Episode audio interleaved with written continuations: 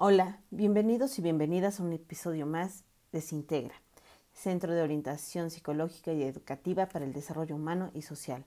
Yo soy Iracema Cruz. Iniciamos.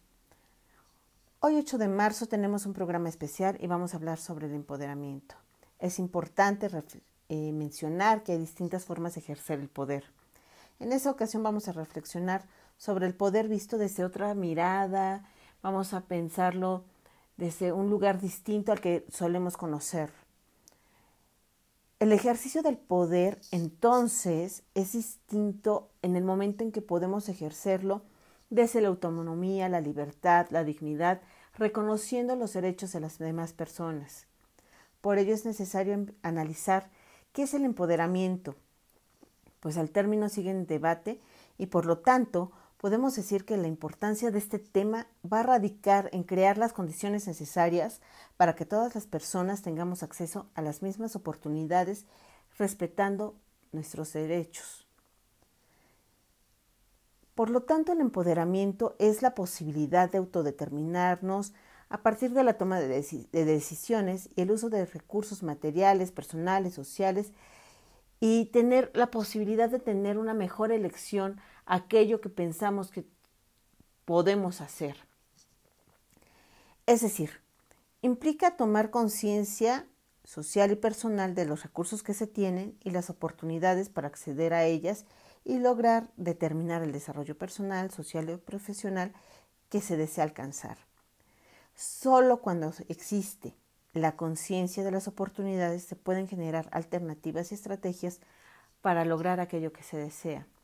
Sin embargo, también es importante que pensemos y comprendamos que existe una problemática mucho más profunda y limitante en cuanto a la, movilidad social.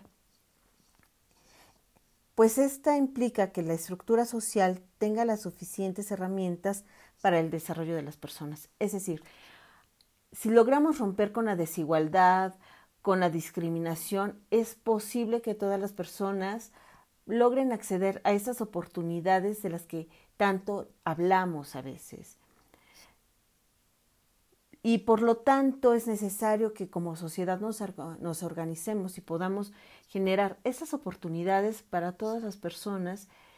De lo contrario, pues hay gente que se que está quedando atrás y que no estamos visibilizando y que pensamos que solo es echarle ganas, ¿no? Y no se trata de echarle ganas, sino se trata de hacernos conscientes de que no todas las personas tenemos estas oportunidades o no todas las personas logramos ver esas oportunidades por las condiciones sociales que existen en el contexto inmediato.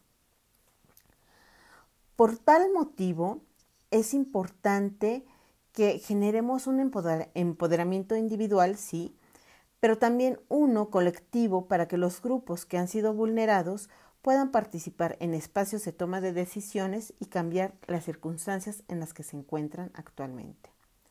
Como podemos ver, la importancia del empoderamiento radica en la posibilidad que tenemos las personas de identificar oportunidades de desarrollo que existen, a partir de ello también determinar las propias metas que nos desarrollen en los distintos ámbitos de vida.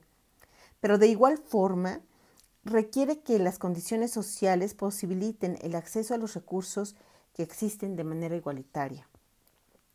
El empoderamiento y fortalecimiento es un tema profundo que requiere un esfuerzo colectivo para que pueda existir un acceso igualitario a las oportunidades en la toma de decisiones en los espacios diversos de la vida pública y política. Esperamos entonces que este 8 de marzo reflexionemos y podamos seguir construyendo entre todas las personas un mundo en donde la igualdad de derechos sea una realidad. Esto es todo de mi parte. Nos escuchamos el próximo episodio.